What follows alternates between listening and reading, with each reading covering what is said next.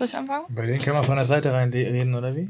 Ja, ein bisschen Ey, besser als. Ja, ihr müsst auf jeden Fall. Ja, ja, natürlich. richtig Wenn ich rede, komme ich auch näher Ja. auf jeden Fall. Okay, Achtung, Ruhe bitte.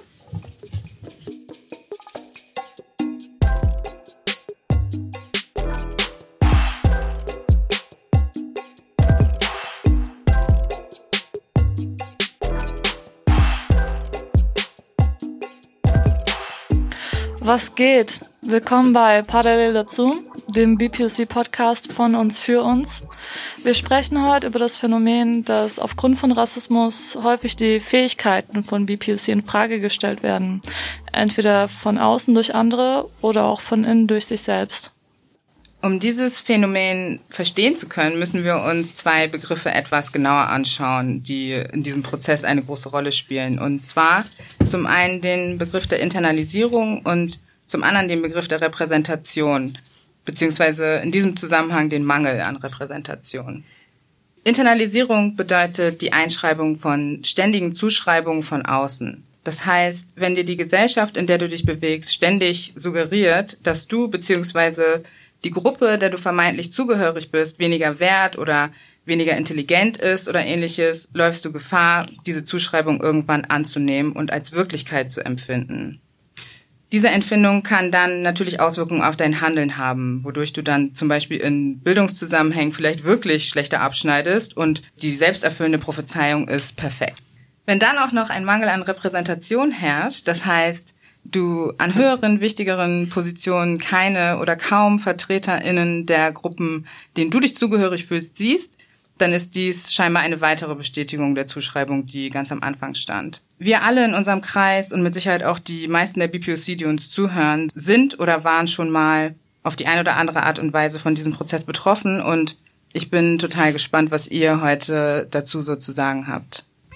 Also ich kann auf jeden Fall etwas dazu sagen, da ich diese Erfahrung selbst immer gemacht habe. Und ich glaube, dass ich sie schon ziemlich internalisiert habe, also dieses Gefühl, dass die eigenen Fähigkeiten nicht unbedingt weniger wert sind, aber ja, ganz banal einfach schlechter sind oder halt das Wissen geringer ist, was ich jetzt momentan auch wieder häufiger merke, so, weil ich arbeite in einem Bereich so im weitesten Sinne, der eben mit Wissen zu tun hat. So. Und da geht's halt darum, einfach Wissen zu schaffen, Wissen aufzubereiten, Wissen zu präsentieren.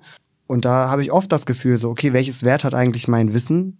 Kann ich äh, damit irgendetwas tatsächlich anfangen in diesem Bereich? So kann ich dann irgendwie, was wird dem zugeschrieben auch? So wie wird das von außen gesehen? Und da ist halt oft das Problem, dass es auch ein Bereich ist, in dem einfach sehr viele, also der ist super weiß geprägt. So und dadurch ist halt auch nicht nur das, das Gefühl, ob das eigene Wissen überhaupt äh, Gewicht hat und welchen Wert es dort hat, dieses Wissen einzubringen, sondern auch spielt auf einer zweiten Ebene, auch so etwas wie Habitus, also quasi ich wie komme ich denn mit diesen Verhaltensweisen klar mit rein? Und das merke ich halt immer wieder, dass das da zusammenspielt und ich auch das Gefühl habe, ich kann mich gar nicht so präsentieren, ich kann mich gar nicht in die Position bringen, mein Wissen so zu präsentieren, dass ich selber mir sogar das Gefühl gebe, ich habe Berechtigung dort zu sprechen.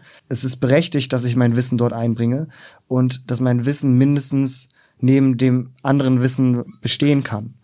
Und das ist internalisiert so, dass es halt natürlich zu so einem ständigen Zweifel führt. Bin ich dort richtig überhaupt? Was ich als ganz gefährlich ansehe, in dem Sinne, wenn ich sage, okay, das ist eh ein Bereich, der überwiegend weiß ist, da das einen weiteren Ausschluss kreiert. Und ich einfach glaube, dass sich viele Leute so ähnlich fühlen und es eher dazu da beiträgt, dass sich dass dieses System einfach ähm, reproduziert, dass einfach äh, dadurch einfach Leute so wie ich, wie wir eben es immer wieder schwieriger haben, die diesen Zweifel internalisiert haben. Und auch wenn du diesen Zweifel nicht internalisiert hast, ist es gleichzeitig so, dass du von außen natürlich mit diesem Wissen, das du hast, beispielsweise wenn es direkt um Rassismus geht, immer wieder damit ja konfrontiert bist, dass es ja einfach sehr subjektiv ist und nicht irgendwie auf Fakten und Tatsachen basiert ist, weshalb das dann ja auch weiterhin immer wieder abgesprochen wird. Und das hat auch eben einen Effekt darauf, welchen Wert ich meinem eigenen Wissen natürlich zuschreibe. Dazu fiel mir jetzt was ein, und zwar habe ich noch nie so richtig darüber nachgedacht, ähm, das Imposter-Syndrom, worüber ich gefühlt gerade mega viel lese. Also das scheint gerade so das Thema der letzten zwei Jahre zu sein, gerade bei äh, jüngeren Menschen, dieses Imposter-Syndrom, also dieses, ich, ich habe etwas geschafft und habe etwas erreicht, also bin vielleicht schon in der Position, wo ich dann Wissen teilen kann, aber empfinde eigentlich, dass ich hier nicht hingehöre und habe eigentlich die ganze Zeit Angst, entdeckt zu werden oder sozusagen enttarnt zu werden. Dass jemand merkt so, oh fuck, sie sollte gar nicht hier sein. Dabei musst du das Gefühl gar nicht haben, weil du in dem Moment wahrscheinlich oder mit allerhöchster Wahrscheinlichkeit genauso viel Wissen besitzt und auch eben durch dein Wissen in diese Position gekommen bist. Und das ist etwas, worüber Leute gerade mega viel reden, aber ehrlich gesagt sehe ich überhaupt keine Diskussion darüber, ob das verstärkt ist oder dass das wahrscheinlich halt verstärkt ist bei äh, ja, People of Color. So, ich denke gerade zum ersten Mal wirklich darüber nach und denke so krass, das ist eigentlich äh, so ein ganz eigenes Thema, was aber jetzt gerade gar nicht so die mediale Aufmerksamkeit findet wie das andere. Ja, sehr schön, dass du sagst. Ich habe tatsächlich genau gestern auch dieses Gespräch geführt, da ich einfach ähm, mit einer Freundin drüber gesprochen habe, wie ich mich derzeit eben in diesen Arbeitszusammenhängen fühle und eben dieses Gefühl habe, okay, wie bin ich da eigentlich hingekommen? Und ich habe tatsächlich gesagt, ich fühle mich wie ein Hochstapler. So, ich frage mich einfach, wann kommt der Moment, wann es auffällt, dass ich hier nicht hingehöre. So und das, ich finde dieses, das, was du gerade erzählt hast, dieses Imposter-Syndrom, das passt einfach genau so, weil mhm. das ist so das Gefühl, was ich habe. So, gehöre ich hier hin? Nein, das ist das Gefühl. Und dann, okay, wann fällt es auf? So, und wann fliege ich auf? So, obwohl ich ganz genau weiß, ich habe die Berechtigung da zu sein, ich habe auch das Wissen, was es wert ist, dass es da ist, aber dieses Gefühl schwingt immer mit. Ja, für mich sind so zwei Sachen. Einmal finde ich es irgendwie krass, wenn man halt parallel dazu noch eine Frau ist, also wenn man auf Color ist, weil das als Frau ja auch eine Ebene ist, wo man irgendwie so ein bisschen herabgesetzt wird, in Frage gestellt wird und so weiter. Und da ist es vielleicht auch eher so, dass darüber gesprochen wird, das, was du eben meintest, du sagst, hey, krass, mir fällt das gerade zum ersten Mal so richtig auf, inwiefern ist auf Color sein da vielleicht eine wichtige Ebene.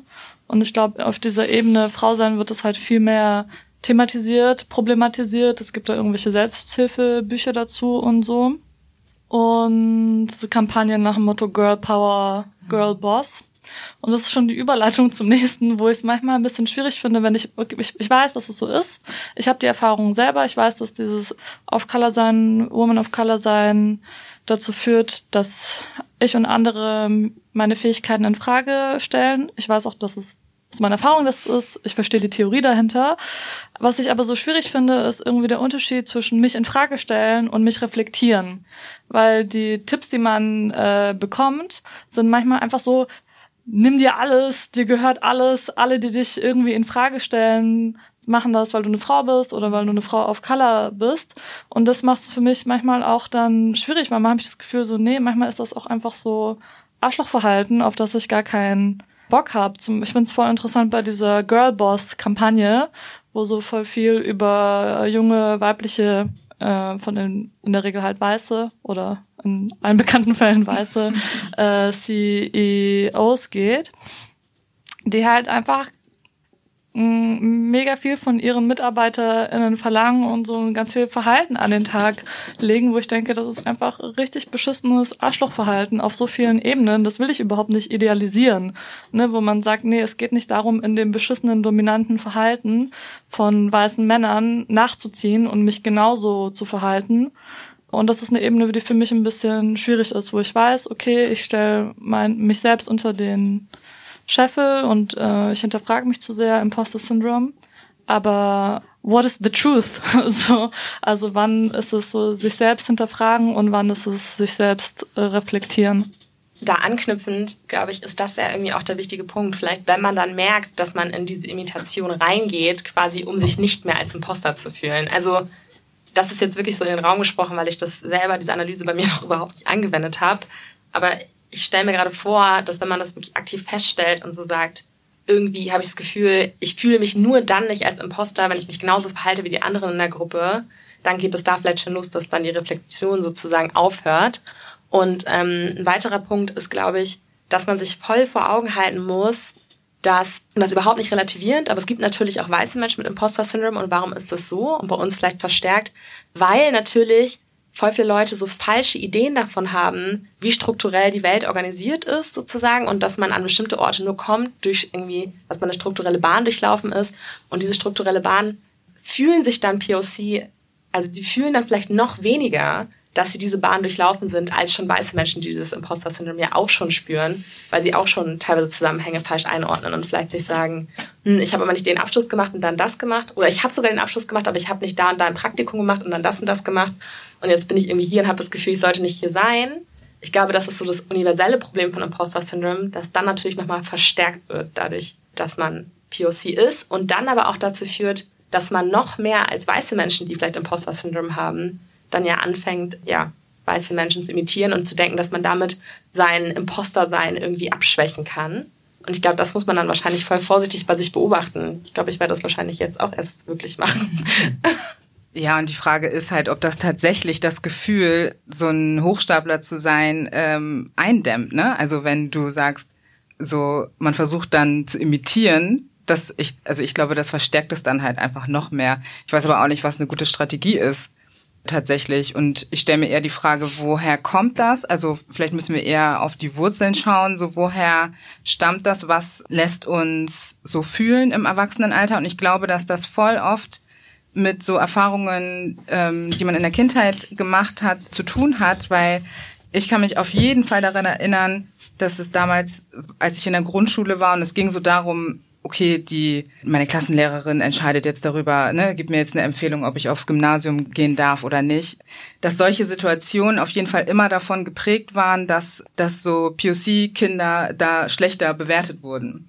Und dass ich das damals als Kind auch schon gespürt habe und wahrgenommen habe und dachte so, hm, irgendwie komisch. Und dass ja auch ganz oft offen tatsächlich auch so gesagt wurde, ja, nee, mit dem Hintergrund oder hm, ist zweisprachig aufgewachsen, das wird auf jeden Fall irgendwie Probleme haben, dann und so, nee, deshalb lieber nicht aufs Gymnasium. Und ich glaube, solche Erfahrungen, dass man damals als Kind schon suggeriert bekommen hat, wie, nee, aufgrund deiner Herkunft oder aufgrund, was weiß ich, so dein, deines Backgrounds, bist du nicht so gut wie die anderen Kinder in deiner Klasse.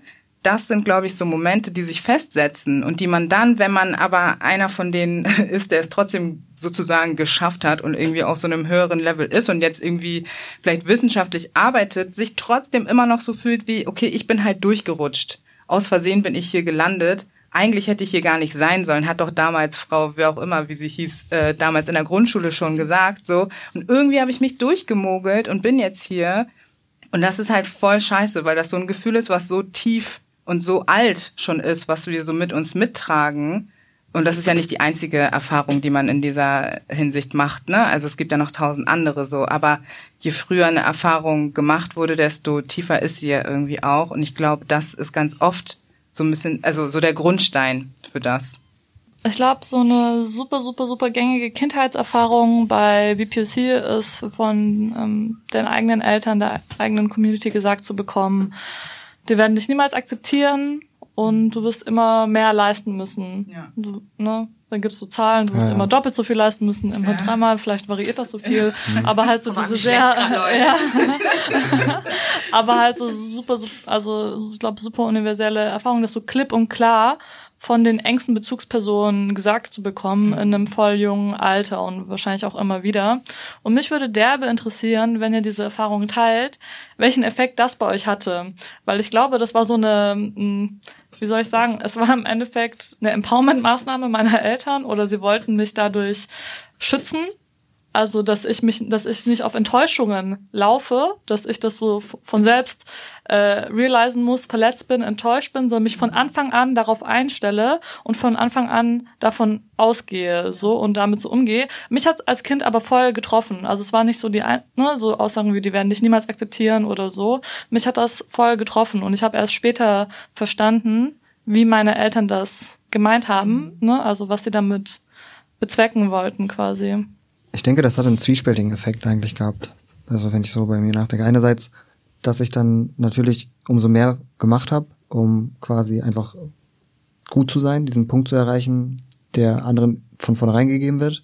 Gleichzeitig aber auch zu so Resignation geführt hat. Sondern, okay, ich kann viel machen, aber ob das eben als gleichwertig angesehen wird, hängt gar nicht davon ab, was ich da mache deswegen, ich habe diesen Satz auch als, als, als Kind sehr oft gehört. So, du musst immer besser sein als die Deutschen. Und das kann auch diese resignierende Wirkung natürlich haben. So, weil ja. wenn du selber merkst, so ja, dieses Meer ist halt anstrengend, dieses Meer bedeutet viel Zeit und dieses Meer bedeutet auch irgendwie in gewissem Sinne immer so eine Entbehrung, so.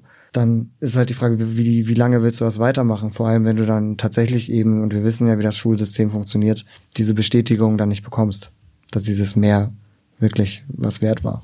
Ja, ich habe diesen Satz als Kind auf jeden Fall auch äh, ständig gesagt bekommen und habe das das war für mich so völlig normal und ich, ich verstehe auch die Motivation, die dahinter steckt und ich habe das glaube ich als Kind auch schon irgendwie so halbwegs verstanden, aber natürlich macht das Stress und ich habe ich weiß nicht, ob ihr diesen Film gesehen habt, ähm, The Hate You Give. Ich weiß nicht, ob einer von euch den gesehen hat, aber dieser Film über so übers ähm, Black Lives Matter Movement und ich habe bei diesem Film sowieso voll viel geheult, aber am meisten bei der Stelle, wo der Vater, also es ist eine schwarze Familie und wo der Vater seinen Kindern so super intensiv halt in so einer total intimen Situation irgendwie sagt, so, ne, und ihr wisst das, so, ihr müsst immer mehr leisten als der Rest, so, und wenn ihr irgendwie bestehen wollt in der, in der Gesellschaft, dann müsst ihr das.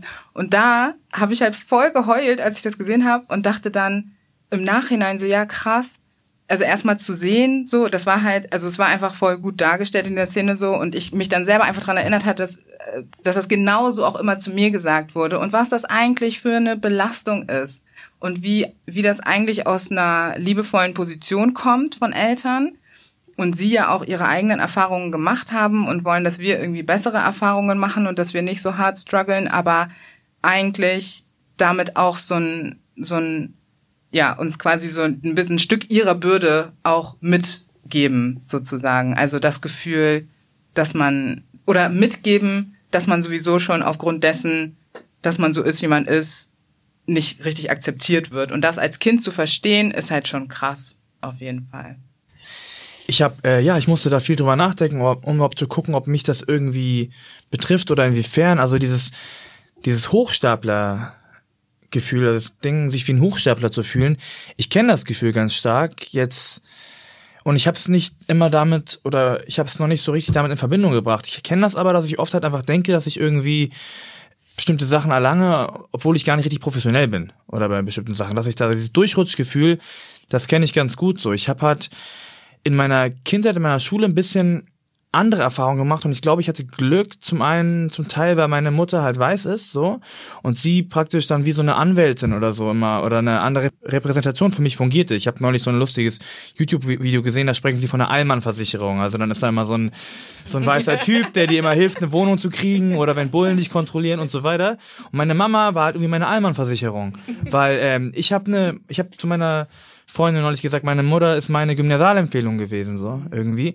Und da habe ich halt gemerkt, so meine Mutter hat halt ähm, zum einen also habe hab ich ganz viel immer zu hören bekommen, ich und meine auch meine Geschwister, wie äh, toll und schlau und super wir sind so. Und ich bin ein bisschen in so einer kleinen Blase groß geworden meiner Familie, nicht so viel auf Außeneinflüsse, als ich Kind war, klein war, habe dann die ganze Zeit nur gehört, wie toll ich bin, so oder wie schlau. Und meine mein nicht weißer Vater hat uns halt erzählt, dass wir irgendwie keine Ahnung besondere so eine Prinz, Prinz Prinzessinnen sind, also haben wir uns auch noch dann besonders gefühlt mit dieser, diesem Teil unserer Identität so. Und dadurch, dass meine Mutter halt dann beim Elternrat und so weiter sich engagiert hat und so, glaube ich halt, dass an mir viele Dinge irgendwie abgeprallt sind einfach, weil sie sich dann mit meiner Mutter irgendwie identifizieren konnten als Kind und erst irgendwie später im Laufe meines Lebens, so auch nach der Schule, Ausbildung und so, habe ich dann, wurde ich dann stärker damit konfrontiert, dass ich gemerkt habe, dass ich irgendwie ein bisschen belächelt wurde und das hatte dann einen Effekt auf mich, den ich jetzt so reflektieren kann auf jeden Fall. Also nicht belächelt, aber einfach, dass ich gemerkt habe, so, dass das, was ich von mir selbst halte, und zwar dieses vielleicht bisschen überdolle Ego, was dann irgendwie meine Mutter so aufgebaut hat, dann auf einmal so oder bestimmte Bilder hat in Frage gestellt worden, so mit dem kompletten Gegenteil konfrontiert worden. Ja. Aber ja, das mit der Allmannversicherung auf jeden Fall, habe ich gemerkt, hat mir was gebracht. Kannst du empfehlen, ja? Das wollte ich nur sagen so. Sag mal, wo kriegt man die denn? Äh, die kriegt man, äh, gibt man bei YouTube Allmann-Versicherung ein. Da, gibt es eine Referenz von so einem, von so einem Typen. Ich habe ehrlich gesagt, wenn ich mir jetzt die Erzählungen bis jetzt anhöre, habe ich total so ein Misch aus beidem bekommen. Also ich wurde sehr doll auf jeden Fall darauf aufmerksam gemacht, dass es für mich keine fairen Startvoraussetzungen gibt. Also so, dass ich nicht auf dem gleichen Level jemals anfange wie andere Leute einfach in der Außenwahrnehmung. Gleichzeitig wurde aber mir total krasses Selbstvertrauen in meine Fähigkeiten gegeben, sodass ich eigentlich schon äh, ich habe das Gott sei Dank nicht so als Bürde wahrgenommen, sondern eigentlich so sehr, ich war eigentlich immer sehr bestärkt in meinen Fähigkeiten und habe eigentlich eher wahrgenommen und hoffentlich richtig, dass wenn von außen kritisiert wurde, ich das Gefühl habe, das ist nicht gerechtfertigt, bin ich ziemlich schnell darauf gekommen zu sagen, äh, das liegt nicht an meinen Fähigkeiten. Sozusagen, es liegt daran, dass ihr unfair zu mir seid, aus Gründen. So. Und das habe ich Gott sei Dank schon relativ früh gecheckt. Und das heißt, ich habe so ein bisschen beides mitbekommen. Und ich würde rückblickend auch nicht auf den Teil verzichten wollen, dem mir gesagt wurde, so, du wirst, du, du hast keinen fairen Staat, du hast keine fairen gleichen Bedingungen quasi wie die anderen. Gleichzeitig äh, muss vielleicht dieses andere empowernde Element irgendwie auch da sein, damit man das für sich richtig einordnen kann, sozusagen. Aber ich habe das auf jeden Fall umso stärker dadurch empfunden und auch schon relativ früh, also jetzt vielleicht nicht in der Grundschule, aber dann schon so ab der Mittelstufe, dass Leute halt äh, von meiner Leistung immer sehr überrascht waren. Also ich war halt immer sehr gut in der Schule, es ist mir auch ehrlich gesagt leicht gefallen, was halt gut war, sodass ich dieses Überperformen gar nicht so krass kultivieren musste, zumindest nicht in meiner Schulzeit. So, aber es war trotzdem immer so, dass diese gute Leistung und auch diese gute Leistung an, die man ange mir angesehen hat, dass sie mir auch nicht schwer fiel, ist natürlich trotzdem aufgestoßen. So, also es war dann nicht, dass ich nicht gut bin, sondern es war besonders, dass ich so gut war. Und das war dann auf eine andere Art irgendwie komisch und hat trotzdem aber zu dem gepasst, was meine Eltern natürlich mir beigebracht haben, weil natürlich, wie kann ich so schlau sein, wie kann ich so gut Deutsch können, wie kann ich in den Top 3 der Klasse sein oder was auch immer, warum so. Also das ist auf der einen Seite so gewesen und es gibt auf jeden Fall ein Erlebnis, was ich noch kurz erzählen kann, was dazu mega gut passt. Ich habe als Kind für ein Jahr im Ausland gelebt und zwar äh, im südlichen Afrika und ähm, es gab schon relativ viel Widerstand oder so Bedenken von den Lehrern sozusagen, mich ein Jahr lang aus der deutschen Schulbildung rauszuholen und so weiter. Meine Mutter hat sich aber einfach dafür entschieden, das trotzdem zu machen, weil sie das für uns kulturell wichtig fand, so in äh, ihrem Land auch zu leben. Und dann haben wir das eben gemacht. Und das Schulsystem da ist eigentlich ziemlich hart. Also ich habe viel, viel mehr gelernt als hier und bin dann aber zurückgekommen und meine Eltern mussten voll die Diskussion anfangen darüber, dass ich nicht eine äh, Klasse zurückgesetzt werden sollte. Obwohl eigentlich klar war, es war die gleiche Klasse, es waren die gleichen Lehrer. Alle Lehrer wussten, dass ich mega gut bin, dass ich es wahrscheinlich schaffen werde. Aber es war einfach dieses Gefühl von, sie mussten diese Genugtuung haben, dass ich eine Klasse wiederhole, weil ich in Afrika zur Schule gegangen bin und es nicht sein kann, dass ich jetzt mit ein, nach einem Jahr wiederkomme und einfach so wieder in die Klasse gehe. Dann haben meine Eltern halt irgendwie bewirkt, dass ich wieder doch in die Klasse rein kann. Aber allein diese Diskussion und das mitzubekommen, ist halt auch schon so richtig krass gewesen. Und dann hat mein Mathelehrer damals, und das erinnere ich mega krass, obwohl ich in der sechsten Klasse war oder so, hat mich am ersten Tag, wo ich zurückkam, haben wir eine Mathearbeit geschrieben. So. Und ich war nie besonders gut, aber auch nie besonders schlecht in Mathe. Und ich war ein Jahr weg und er meinte so, ja, du kannst die Arbeit ja mitschreiben. So nach dem Motto, weil er natürlich wollte, dass ich halt so mega ans Messer laufe. Wo ich denke, ich war ein Kind. Also warum machst du sowas? Ja, weißt du? Und im Endeffekt habe ich, glaube ich, eine sehr gute 3 geschrieben. Eine sehr gute 3. Aber, so, aber halt nichts, weißt du, aber halt nichts, was ich hätte schreiben sollen, angesichts dessen, dass ich nicht mal da war. So, und ich den Stoff in der Zeit auch noch in Englisch gelernt habe und nicht in Deutsch. Mhm. Habe mir da irgendwas zusammengerechnet und gut war. Und selbst das habe ich schon als Kind, so als krass genugtuenden Moment erlebt, schon in der sechsten Klasse, zu sagen, so ja, ich sollte immer schneller, höher, weiter und ich habe das jetzt gemacht und das fuckt dich ab. Und es hat mir aber voll die Genugtuung gegeben. So. Also so gesehen kann das sicherlich auch, also hat es für mich dieses so, du musst schneller, weiter, höher irgendwie sein, ist irgendwie auch scheiße. Also ist schon eine, eine Bürde, die man dem Kind auch mitgibt, aber mich hat das schon irgendwo auch empowered, so kann ich sagen. Und auch schon als Kind, weil ich verstanden habe, dass nicht alles, was sozusagen mir abgesprochen wird, am Mangel meiner Leistung liegt. So. Ja, total. Ich habe auf jeden Fall auch von zu Hause gleichzeitig mitbekommen, immer so, ja, ne, du bist halt irgendwie voll gut und du machst das alles gut. Also ich wurde schon gestärkt, aber für mich war es trotzdem eine Bürde zu wissen, aber das Außen spricht dir das ab. So. Und ich weiß, dass das wichtig ist. Und ich denke auch jetzt, so hätten, ne, also wenn ich Kinder habe, dann würde ich es wahrscheinlich trotzdem ähnlich machen, auch wenn ich weiß, dass es schwer ist. Aber trotzdem ist es ja eine notwendige Situation. So, es ist halt die Frage, wie man das macht, oder ich glaube auch jedes Kind ist dann wahrscheinlich nochmal anders im Umgang damit, aber im Grunde ist es ja nur eine Vorbereitung auf die Realität. Ich frage mich auch voll, also ob das auch von Kind zu Kind unterschiedlich ist, ne? selbst wenn es jetzt eine identische Situation wäre. Mhm. Und vor allem, in, also auf jeden Fall natürlich, dass man Kinder empowern kann, aber inwiefern man sie schützen kann, weil das, das finde ich eine super schwierige Situation einfach. Ich habe das Gefühl, man kann Kinder nicht so zu Ende empowern, wenn das einfach so ein krasses gesamtgesellschaftliches Ding ist, dass sie die ganze Zeit signalisiert bekommen, du bist irgendwie weniger wert, du kannst weniger und so weiter. Ich habe Geschwister, die viel jünger sind als ich und wo ich das sehr bewusst miterlebt habe und auch schon meine eigenen Kindheitserfahrungen quasi sehr bewusst wahrgenommen und reflektiert habe. Und da habe ich das halt gesehen, wie krass schwer das ist, obwohl du dir alle Mühe gibst, die zu lieben und zu stärken und genau in diesen Punkten zu stärken, wie überwältigend einfach diese Außeneinflüsse sind. Und da kann ich mir aber auch vorstellen, dass da unterschiedliche Kinder eben auch unterschiedlich reagieren. Eine Frage, die ich mir noch gestellt habe, äh, wenn wir so über das Imposter-Syndrom reden und so, inwiefern Teil davon das Phänomen oder eher der Mythos vom Migrantenbonus ist. äh, ich habe ihn noch nie gesehen, den Migrantenbonus. Gibt's auch nicht. also ich habe ihn noch nie selbst erlebt und äh, gesehen und gehört. Also gesehen habe ich ihn vor allem in US-Fernsehen, äh, US-Filmen und so.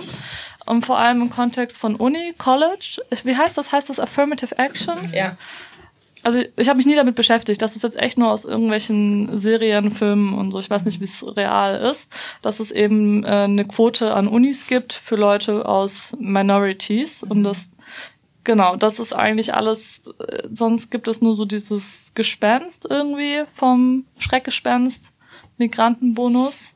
Aber das würde mich total interessieren, welche Erfahrungen ihr damit gemacht habt. Habt ihr ihn je gesehen, den Migrantenbonus, oder habt ihr das Gefühl, dass das äh, Teil vom Imposter-Syndrom ist?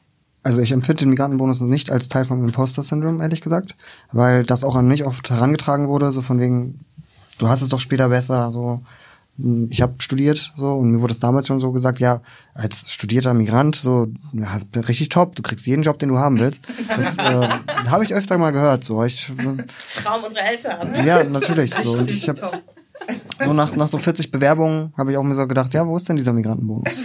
Ja, irgendwie kam dann irgendwann so tatsächlich über Connections mein Job zustande. So, also das war der Migrantenbonus. War das Migranten-Connection oder Allmann-Versicherung? Migranten-Connection. Deswegen, ich glaube, das hat nicht so viel mit dem Migrantenbonus dem zu tun. So, also ich, dazu fällt mir auch noch ein, dass früher in den Bewerbungen ja auch so Sachen drin standen wie Frauen werden bevorzugt eingestellt, was ja super ist. Und da ist mir dann aufgefallen, dass dann immer stand dann Absatz äh, Menschen mit Schwerbehinderung oder mit Migrationshintergrund werden bevorzugt. so. Und äh, irgendwann ist das verschwunden.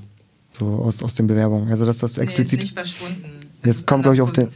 Okay. Das ist nämlich das, was ich kurz sagen wollte. Das ist das Interessante. Es wird nämlich nicht, also das ist, das ist ja der, könnte man meinen, dass dann äh, weiße BewerberInnen dieses Ausschreibung lesen und denken, aha, Migrantenbonus.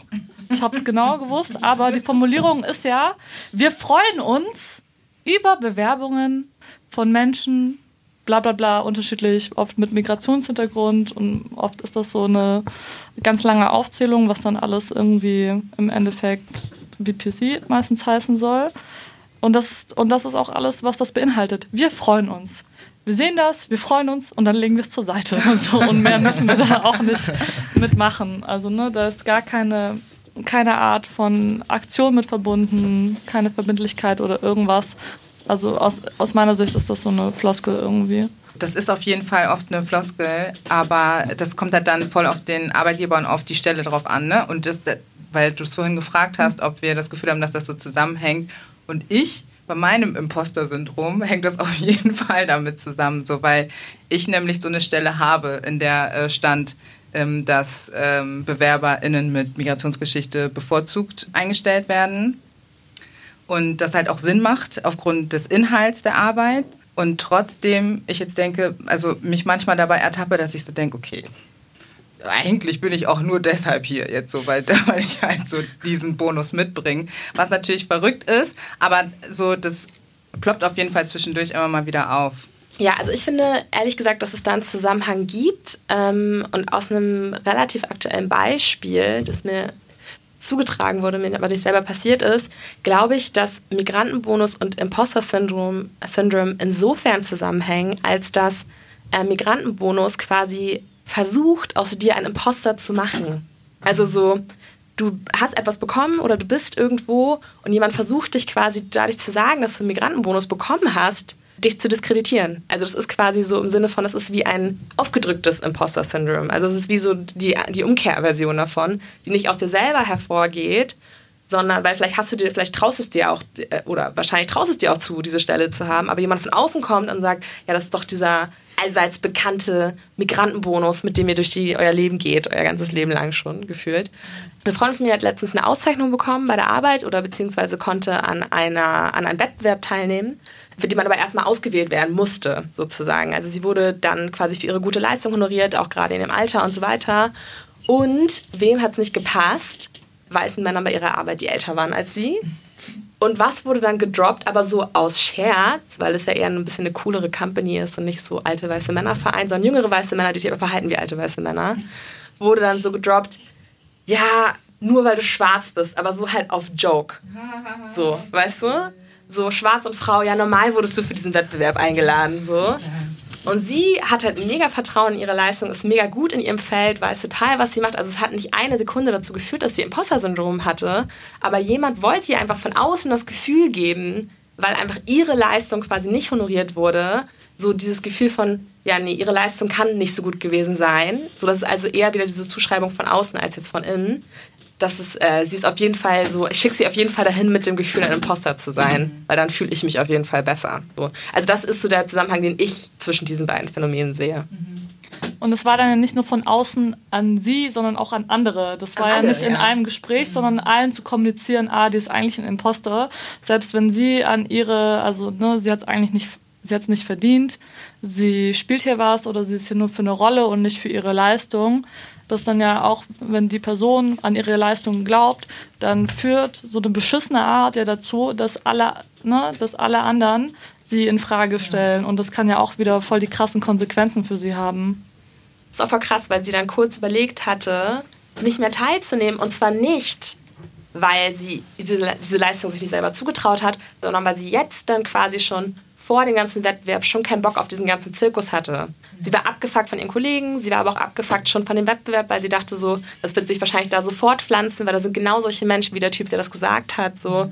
Also sie war einfach schon mega abgeturnt, sie hat trotzdem teilgenommen, aber sie hatte einfach kurz diesen Gedanken, nicht teilzunehmen, nicht weil sie nicht sich selber die Leistung äh, zugeschrieben hat, sondern weil sie dachte, ich habe keinen Bock von Leuten umgeben zu sein, die mich dann als Imposter sehen. So. Mhm. Und das ist halt auch schon krass. Gott sei Dank hat sie trotzdem teilgenommen, aber so das auf jeden Fall zu diesem Zusammenhang. Daran knüpft ja die Frage an. Ne? Ich meine, wir können, sollten uns ja nicht selbst ausschließen, ähm, auch wenn das der, der, Gedanke natürlich immer mitspielt. So schmeißt man alles hin, weil man irgendwie das Gefühl hat, man dieses im, Imposter-Gefühl. Und am Anfang haben wir auch über Imitation gesprochen. Und ich frage mich tatsächlich, wenn das irgendwie eine Erfahrung oder aus der Erfahrung resultiert, die wir einfach gemacht haben, ob, ob irgendwie durch, durch, wir haben über Familie gesprochen ähm, oder von außen, dass uns in der Schule herangetragen wurde, wenn das so eine schon internalisierte Erfahrung ist, immer dagegen ankämpfen zu müssen, dass das, was wir erreicht haben, wir auch berechtigt erreicht haben, frage ich mich, okay, welche, wie können, wie können wir tatsächlich damit umgehen? Also ja, sich selbst irgendwie auszuschließen kann keine Lösung sein. Für mich Imitation aber auch nicht. Ganz kurz, ich habe gerade gegoogelt, was Impost auf Deutsch heißt, was mir überhaupt nicht einfallen wollte. Und das, äh, die Deutsch, das deutsche Wort oder die deutschen Worte dafür, die vorgeschlagen werden, sind Hochstapler, Betrügler, Betrügler, Betrüger und Schwindler. Ich glaube auch, es heißt Hochstapler-Syndrom ja. auf Deutsch. Also, was ja. die Jungs ja auch schon so zwischendurch gesagt hatten, oder am Anfang schon mal gesagt hatten mit Hochstapeln. Ich glaube, das heißt auch Hochstapler-Syndrom auf Deutsch. Ja, schwierig. Ich weiß auch nicht, was so die Strategien sind, die dazwischen liegen. Zwischen, äh, ich passe mich jetzt übertrieben an. Das hat gewisse Parallelen mit so der Feminismus- und Karrieredebatte oder dieser ganzen Girl-Boss-Debatte. So im Sinne von, wie doll muss ich jetzt meine männlichen Counterparts irgendwie imitieren, um äh, von außen nicht als Imposter wahrgenommen zu werden oder als Quotenfrau.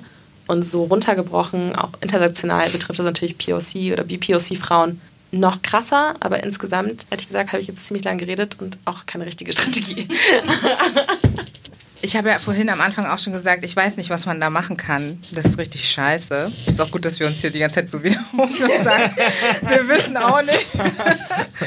Aber ähm, jetzt habe ich gerade gedacht, ich glaube, wie bei so vielen Dingen ist ähm, eine Strategie, das, was wir gerade tun, darüber zu sprechen und uns auszutauschen und zu merken, ah, okay, ich bin nicht die Einzige oder ich bin nicht der Einzige, der sich so fühlt.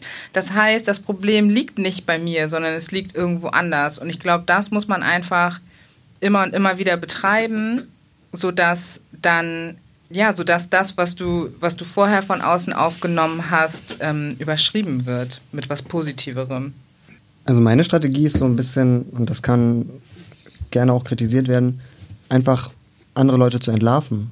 Also quasi, wenn vor mir eine Person steht, so, die sich äh, in, in meinem Bereich quasi, die, die dann so eine weiße Person steht, die sich als besonders wissend präsentiert und äh, da geht es einfach viel um sich zu präsentieren. Fünf Minuten redet, dabei sich alles dreimal wiederholt, ähm, nur um halt irgendwie diesen Raum zu nehmen und ähm, dann vielleicht drei verschiedene Wörter benutzt, die eigentlich alle dasselbe bedeuten, das zu entlarven. Und zwar kurz und präzise und auch in meinen eigenen Statements dann einfach kurz und präzise zu sein, um zu zeigen, so guck mal, ich muss mich nicht darstellen, ich kann das in einer Minute auf den Punkt ausdrücken und ihr redet seit fünf Minuten über einen Punkt, drückt den aber dreimal verschieden aus. Ich habe da jetzt äh, die letzten Tage mit ein paar Menschen drüber geredet und äh, gerade auch nochmal mit dir, dass es, glaube ich, irgendwie hilft, so als Strategie, auch manchmal in seiner Position vielleicht ein bisschen arroganter, ein bisschen auch mal zu lernen, auch mal, dass wir halt hinter dem, was wir verkörpern, was wir sind, was wir können, dass wir halt dahinter, dahinter stehen können und auch eine gewisse Dominanz lernen. Ich möchte jetzt keine wie gesagt, mir jetzt keine Dominanz eignen, wie, vor, wie wir vorher schon besprochen haben, im Sinne von wie von alten weißen Männern oder irgendwie so eine eklige Dominanz reproduzieren. Nein, aber einfach ähm, ein bisschen lernen, auch mal zu sagen, hör zu, laber mich nicht voll, ich weiß schon, was geht, so, ich habe Ahnung, ich erkläre das jetzt einfach mal kleiner, kleine, so. Und diese, diese Haltung ab und zu mal, jetzt nicht so, aber ab und zu mal das zu lernen, sich so zu verhalten. Weil ich war neulich auf einer Party, da habe ich gemerkt, da ging es dann auch darum, dass mir eine zum Beispiel eine weiße Person erklären wollte, dass sie Rassismuserfahrungen macht und ähm, ist auch irgendwie in dem Moment, wo ich gemerkt habe, dass ich halt irgendwie in dem Moment gut einfach mal mir gedacht habe, so ich habe jetzt gerade irgendwie die Expertise, so ich weiß jetzt gerade, was geht, so und ich mich so gut gefühlt habe danach, weil ich auch mich so benommen habe ein bisschen. Ich war einfach mal ein bisschen, ich habe hinter mir gestanden, habe auf das vertraut, was ich gelernt habe, was ich gesehen habe, was ich gelesen habe und so weiter und habe einfach mal gesagt, yo, nee, Digga, ist nicht so. Und ich erkläre dir auch, warum. Und ich war auch nicht so, ich war auch nicht so verbissen und ich war auch nicht so, äh, so wie es manchmal passiert, dass so, so emotional dann so, sondern ich habe gemerkt, so ich war auch noch irgendwie ruhig und bestimmt, aber halt mit so einer gewissen, mit so einer irgendwie schönen, dominanzähnlichen Feeling so, ne? Also, wisst ihr, was ich ungefähr damit sagen will? Ja, voll. Ja? Ich finde das richtig gut. Weiter okay. so. Okay, korrekt. Ich wollte auch nur einen Nachtrag zu eben noch mal kurz machen. Und zwar, ich mache das halt dann tatsächlich einfach bei weißen Menschen, meistens sind es ja weiße Männer gerade in dem Bereich, wo ich arbeite, die sich eben selbst darstellen, weil es Teil dessen ist. Da mache ich das. So, ne, das wollte ich nochmal betonen und ja, nicht gegen, quasi nicht, nicht, nicht gegen andere Leute so, weil da finde ich es manchmal sogar ganz cool, wenn einfach der Raum genommen wird, weil es geht ja auch nicht nur darum, sich als äh, wissend darzustellen, sondern sich auch Raum zu nehmen und den kann man ja auch damit nehmen und das finde ich dann immer nochmal was anderes. Und es geht halt einfach darum, das eigene Wissen und die eigenen Fähigkeiten zu legitimieren. Und das ist halt einfach oftmals leider ja auch nur über Vergleiche möglich. Cool. Ja, dann will ich auch noch mal einen Nachtrag machen. Und zwar ist mir das natürlich extrem wichtig, Ich wollte auch mal kurz Raum nehmen. Ich, wollte auch ich habe das schon erklärt mit dem Dominanzverhalten. Ich mach Spaß, nee, ich wollte, ich wollte sagen, äh, auf jeden Fall ist es natürlich wichtig, sich selbst immer zu reflektieren und gerade im bestimmten, zum Beispiel jetzt von mir als Mann gegenüber einer Frau oder anderen Menschen und so weiter halt äh, nicht irgendwie immer meine Situation zu reflektieren und jetzt nicht irgendwie immer so eine Dominanzverhalten an den Tag zu legen so. Es war mir halt nur wichtig, in manchen Situationen einfach um hinter sich zu stehen können, gegenüber Posi Leuten, die einfach dominantere Positionen haben, dominant zu sein. Genau, das ist der Punkt. Gegenüber dominanten, dominanteren Positionen dominant sein zu können, das hilft. Ja. Okay. Finde ich gut ausgedrückt. Ja. Gut. Dieser Gedanke kam mir jetzt in diesem Gespräch. Und zwar habe ich jetzt darüber nachgedacht, dass ich selber, glaube ich, unterbewusst ganz oft in diesen Prozess gehe von mir klar zu machen, dass meine Fähigkeiten und meine Persönlichkeit untrennbar miteinander verbunden sind. Also ich bin nicht eine gute Person, die irgendwie gute Leistung erbringt oder irgendwie schlau ist und eine migrantische Person, sondern ich bin einfach eine Person. Also das ist alles in einer Person vereint und das sind keine Positionen, die ich die ganze Zeit miteinander verhandeln muss. Von äh, das ist der Teil von mir, der irgendwie intelligent ist und gesellschaftlich akzeptabel, aber der wird irgendwie dadurch geblockt, dass ich irgendwie auch noch äh, POC bin. Also so das sind ja so teilweise unterbewusste Prozesse, die stattfinden und die versuche ich eigentlich immer zu blocken und zu sagen, nein, es gibt nicht drei verschiedene Ichs, sondern es gibt das eine Ich und in diesem einen Ich vereine ich halt alle Fähigkeiten und das sind teilweise die Fähigkeiten, die von der Gesellschaft als professionell wertvoll wahrgenommen werden, aber halt auch andere und versuche mir teilweise auch bewusst zu machen, dass auch dieses, was unter diesem äh, Bonusfeld äh, sozusagen, eigentlich auch mein gutes Recht ist, den zu genießen, weil ich teilweise mehr Wissen besitze per se dadurch, ein äh, facettenreicheres oder durch mehrere Kulturen inspiriertes Leben zu führen oder auch durch viel mehr Kompromisse, durch viel mehr halt einfach ja, unterschiedliche Lebenswelten, in denen Menschen wie wir automatisch unterwegs sind und ausgesetzt mhm. sind, voll viele Skills und auch Soft Skills, wie man das ja gerne in der professionellen Welt nennt, lernen als Leute, die das nicht haben. Also dieser Zusatzskill, den wir eigentlich alle mitbringen, auch so Thema Mehrsprachigkeit, worüber wir nochmal sprechen werden. Aber auch so dieses genau so Cultural Negotiation, also so dieses Verhandeln und Vermitteln immer zwischen den Kulturen und alles Mögliche, was wir noch so an Soft Skills mitbringen, was wir eigentlich noch so on top haben, auf die Skills, die wir sowieso schon irgendwie in der Uni, Ausbildung oder Schule lernen. Das ist etwas, was in der Gesellschaft überhaupt nicht uns positiv zugeschrieben wird vielleicht jetzt in progressiveren Orten, wo dann Startups so sagen, ja, das ist voll wertvoll, so interkulturelle Menschen zu haben und so. Voll, so in dieser Startup-Kultur ja, hört man das voll Das auf. können wir auf unserem Flyer richtig gut gebrauchen. Ja, genau. So, wir wollen auch interkulturelle Kompetenz, so, seid nicht zu knackig. So. Please be black on our poster. Ja, genau. Aber jetzt ausgenommen von solchen Sachen, glaube ich, ist hilft mir das auf jeden Fall, mir das auch ins äh, Gewissen zu rufen, zu sagen, ich kann das, was ihr könnt und ich kann auch noch mehr per se. Und auch wirklich zu sagen, diese Fähigkeiten hängen auch zusammen. Also ich bin nicht sozusagen gut und äh, habe auch noch interkulturelle Kompetenzen, sondern ich bin auch gut, weil ich die habe. So, mhm. Ich kann gut eine Diskussion moderieren, weil ich gewisse Skills habe, die ihr nicht habt. Also so das hilft mir irgendwie voll doll, einfach das zu sehen, dass es einfach in mir viele Fähigkeiten integriert sind und nur weil einige davon von der Gesellschaft nicht irgendwie als gut bewertet werden oder mich nicht aufwerten, werten die mich aber für mich selber auf. So. Mic drop, warte, das geht nicht ab. Ja, was ich noch irgendwie loswerden wollte, weil ich daran irgendwie denken musste, diese, diese ganze Scheiße mit irgendwie äh, fehlendes Vertrauen in sich selbst und irgendwie, dass man sich in Frage stellt, die fängt ja anscheinend schon, oder die fängt sehr jung an. Also die fängt ja an, wenn wir Kinder sind. Und ich glaube, eine wichtige Strategie, auch wenn wir selber mal Kinder haben oder das so weitertragen können, ist einfach Helden und Heldinnen diesen Kindern zu zeigen, die halt nicht weiß sind oder die aussehen wie sie selbst, so, wo man halt sich direkt auch mit identifizieren kann. Also dass du halt dieser, diesen Schwall an, an nicht, also an Helden und Heldinnen, die nicht so aussehen wie man selbst, mit denen man sich eigentlich nicht wirklich identifizieren kann, wenn man irgendwann mal ins Spiegel guckt, dass man dem entgegenwirkt. Und zum Beispiel habe ich da neulich einen Beitrag gesehen von äh, Tupoka Oget, sie hat Exit Racism geschrieben. Und sie hat halt gesagt, dass sie es in ihrer Wohnung so macht, ne? dass sie für ihre Kinder viele Bilder aufhängt von ähm, in dem Fall schwarzen Helden und Heldinnen und Vorbildern, um mit denen sich ihre Kinder dann auch identifizieren können, um dem entgegenzuwirken und um halt auch so eine ne, positiven Identifikation und damit auch mehr Glaube an sich selbst ja. zu bekommen. Ja. Ich glaube, wir müssen einfach offensiver werden. Wir müssen uns selber in Positionen bringen, auch einfach, und uns mehr in Sachen reinbringen. Das ist viel Arbeit, aber ich glaube, das ist einfach ein Kampf, den wir irgendwie führen müssen. Ähm, ich habe oft irgendwie so darüber nachgedacht, immer wenn ich so Veranstaltungen gesehen habe, beispielsweise, wer spricht denn da über Rechtsradikalismus, wer spricht über Rassismus? Und ich oft einfach festgestellt habe, und das hat sich mittlerweile zum Glück ein bisschen geändert, dass dort einfach Leute hingesetzt werden, die mit Rassismus selbst keine Erfahrung haben. Und da müssen wir uns mehr in den Vordergrund bringen. Wir müssen uns mehr, also nicht mehr präsentieren, aber mehr irgendwie vernetzen untereinander. Uns gegenseitig irgendwie diese Positionen schaffen, uns gegenseitig irgendwie in, in Stellung bringen die irgendwie so etwas ermöglichen. Und ich glaube, das passiert jetzt auch. Es wird langsam vorangehen, aber das ist, glaube ich, die Strategie, die für mich halbwegs erfolgsversprechend sein könnte. So, weil wir kommen langsam immer in Positionen, wo unser Wissen, unsere Fähigkeiten zumindest untereinander bekannt ja sind, die wir gegenseitig dann in gewisse Positionen bringen können, weil wir mittlerweile einfach immer mehr Positionen ja auch besetzen, wo dies möglich ist. Ja, auf jeden Fall. Aber ich bin auch voll froh, dass du das mit den Helden und Heldinnen nochmal angesprochen hast vorhin, weil auch das ist, glaube ich, heute einfach uns eher möglich, als es noch unseren Eltern war. Es gibt einfach mehr Leute jetzt, die schon irgendwie mehr erreicht haben und sichtbarer geworden sind. Und ganz am Anfang meinte ich ja schon, dass ähm, ein Mangel an Repräsentation das auf jeden Fall begünstigt hat, dass wir uns auch jetzt heute so fühlen, wie wir uns fühlen und an uns selber zweifeln. Und das ist auf jeden Fall was, was wir der nächsten Generation so ein bisschen nehmen können. Ey, das ist so krass. Ne?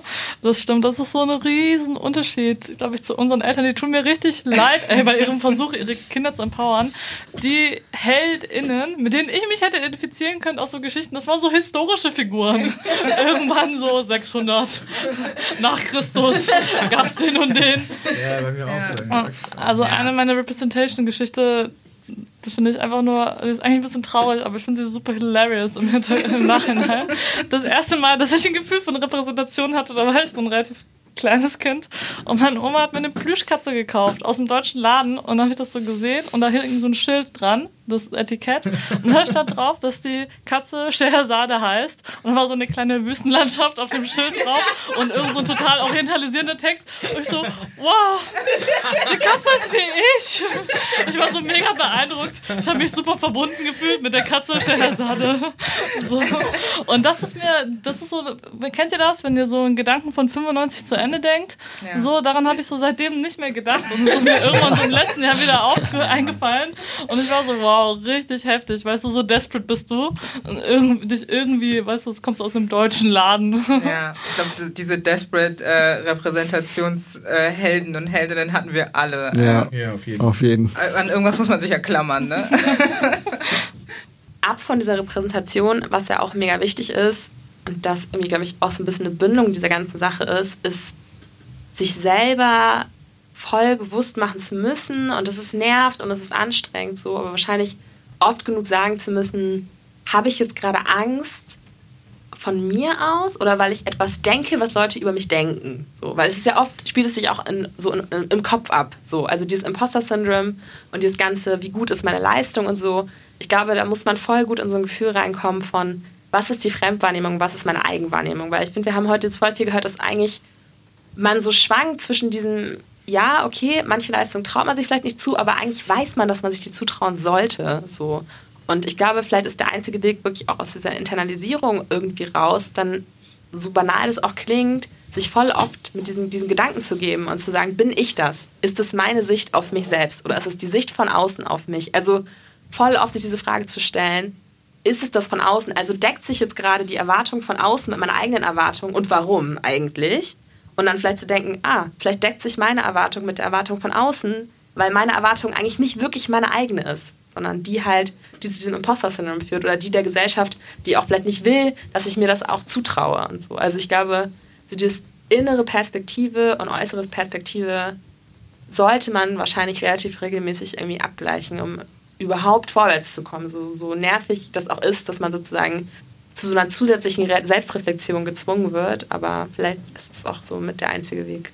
Ich weiß gar nicht, ob ich das wirklich so gut hinbekomme zwischen der äußeren Zuschreibung und der Einschätzung meiner eigenen Fähigkeiten zu unterscheiden. Und ich glaube, das hat viel einfach mit so Selbstbewusstsein einfach zu tun.